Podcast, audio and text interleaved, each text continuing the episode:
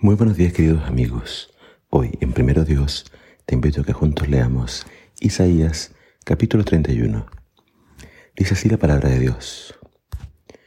Hay de quienes corren a Egipto en busca de ayuda y confían en su poderosa caballería y sus carros, en vez de poner la mirada en el Santo de Israel y consultarlo a Él. Por su sabiduría, el Señor enviará grandes males a su pueblo y no cambiará de opinión. Se alzará contra ellos por el mal que han hecho y también a sus aliados los aplastará.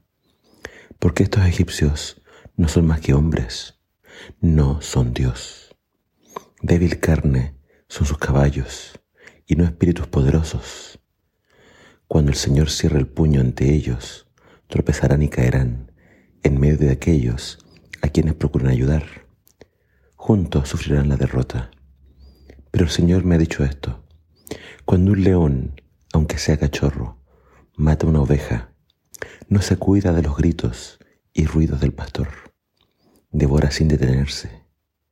De igual manera vendrá el Señor y combatirá sobre el monte Sión. No habrá quien lo amedrente. El Señor Todopoderoso se cernirá sobre Jerusalén como ave que revolotea en torno a su nido. Descenderá a la ciudad y la librará. Por lo tanto, oh pueblo mío, por más que ustedes sean malvados rebeldes, vengan, vuélvanse a Dios.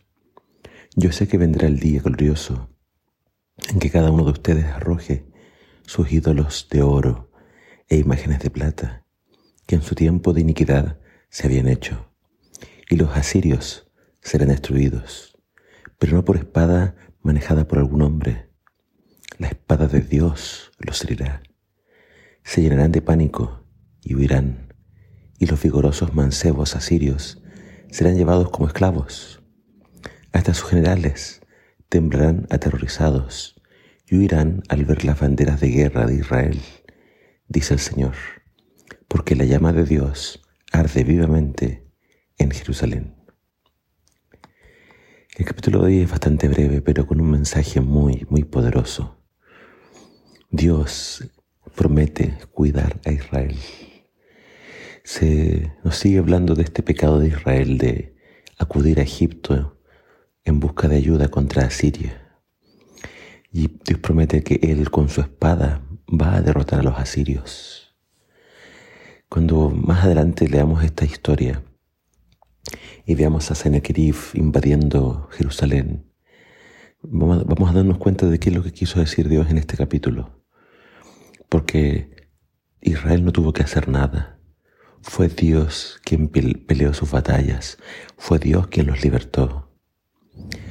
Y entonces acá Dios se compara con ese león que no le tiene miedo a, a los pastores o como esa ave que cuida su nido. Así Dios se proponía libertar a Jerusalén. Entonces, la promesa es, no importa cuál sea el enemigo, no importa cuáles sean los peligros, Dios nos puede cuidar. Y acá también tenemos esta maravillosa palabra, porque Dios sabe que su pueblo es rebelde, Dios sabe que su pueblo, al hacer esto con, con Egipto, hasta puede ser catalogado como traición, un pueblo traicionero que en vez de confiar en Dios confiaba en, la carne, confiaba en, en humanos y no confiaba en Dios. Entonces Dios le dice, a, pesar de que ustedes son así rebeldes, yo voy a ir en su auxilio, yo los voy a salvar. Entonces, acá vemos un amor de Dios, que a pesar de nuestra maldad y nuestros pecados, Él tiene misericordia de nosotros, pero a pesar de todas las demostraciones del amor de Dios, de su cuidado, eh, Israel lamentablemente seguía tropezando con sus ídolos, seguía abandonando a Dios.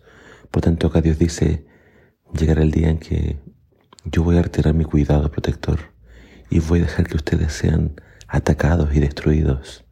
Y quizás en ese día ustedes de una vez por todas dejen sus ídolos.